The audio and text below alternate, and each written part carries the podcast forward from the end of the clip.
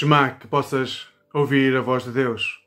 Hoje vamos falar de como é importante nós sabermos qual é que é a missão que temos pela frente enquanto filhos e filhas de Deus, enquanto igreja. E para isso vamos ler Lucas no capítulo 4, os versículos 18 a 19, quando Jesus fala na sinagoga uh, de Nazaré e recorda um texto de Isaías. E ele diz: O Espírito do Senhor está sobre mim pelo que me ungiu para evangelizar os pobres, enviou-me para apregoar liberdade aos cativos, dar vista aos cegos, pôr em liberdade os oprimidos e anunciar o ano aceitável do Senhor.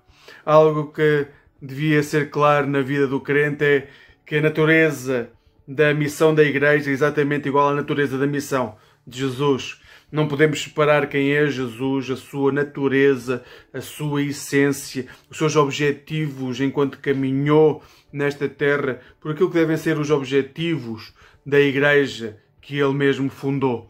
A missão da Igreja não é construir templos bonitos, excepcionais e funcionais a missão principal da Igreja não é criar estruturas super organizadas onde toda a gente se sinta realmente bem, porque toda a gente conhece a estrutura.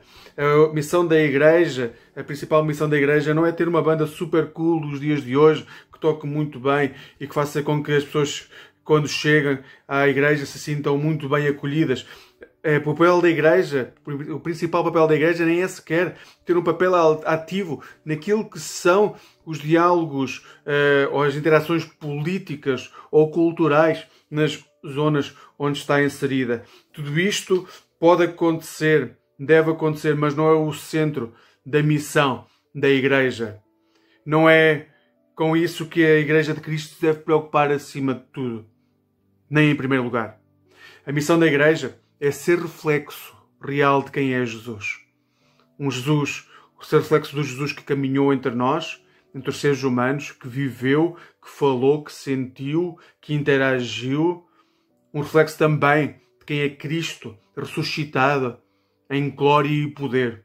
Assim, a missão da Igreja e a missão de cada um de nós é como recorda é, o texto que Jesus leu e que se refere a Isaías, é evangelizar os pobres, é anunciar a liberdade a quem está preso, a quem se sente oprimido, é operar milagres nas vidas daqueles que passam por situações limites de, de degradação do corpo, é anunciar a liberdade total àqueles que vivem debaixo do peso da culpa que os consome.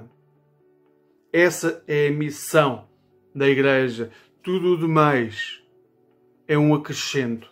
Que possas sentir a alegria hoje de poder pertencer à Igreja de Cristo. Ou então, possas sentir a alegria de querer pertencer à Igreja de Cristo.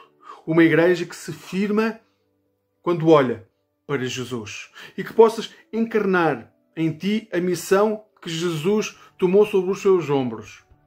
E que possas ser reflexo dessa missão. Onde quer que estejas, para aqueles que te rodeiam em todo e qualquer momento.